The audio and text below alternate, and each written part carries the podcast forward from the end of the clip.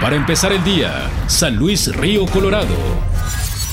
Buenos días, martes 15 de octubre, tiempo de la información con Mega Noticias, San Luis Río Colorado. Se reactivó el programa de la cosecha agrícola de invierno para trabajar en los campos de Estados Unidos, el cual se encuentra en la etapa de renovación de visados, es decir, que se le está dando prioridad a las personas que ya han trabajado en temporadas anteriores y que cuenten con un buen récord laboral, ya que actualmente las empresas contrastistas de Estados Unidos se quejan de tener muchos problemas de faltas laborales con los residentes de esta franja fronteriza que trabajan al otro lado, por lo que las empresas buscan preferentemente a los trabajadores provenientes del sur de México. Aún existen algunas vacantes para registrarse en la solicitud de permisos, sin embargo no se han realizado convocatorias abiertas, dado que no existe una lista de espera, sino que más bien se van considerando las personas que ya están registradas en los expedientes archivados.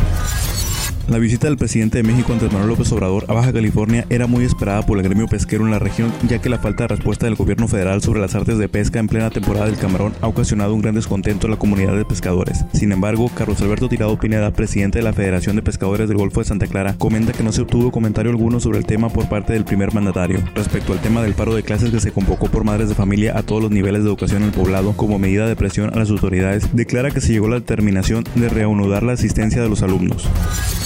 Luego de las manifestaciones de violencia que se registraron en diferentes estados de la República durante el proceso interno de elecciones distritales en el partido de Morena, el consejero electo Arturo Bendaño manifestó que en San Luis de Colorado se llevó a cabo una jornada electoral que calificó de ejemplar. Esto en contraste con los demás estados del país en donde se registraron al menos seis protestas por parte de militantes que quedaron fuera del padrón, robo de urnas y hasta balaceras, por lo que se tuvieron que posponer las elecciones y cancelar las asambleas pendientes entre la militancia de Morena. Durante los comicios internos realizados el pasado fin de semana, se eligieron a 10 consejeros distritales de esta franja fronteriza, de los cuales serán 5 mujeres y 5 hombres quienes formarán parte de los 70 integrantes del Consejo Estatal.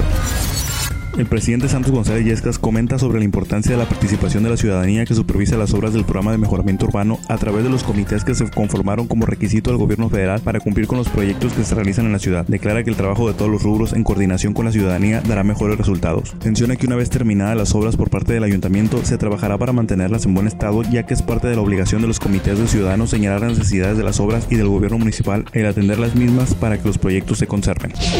Para empezar el día, San Luis Río Colorado.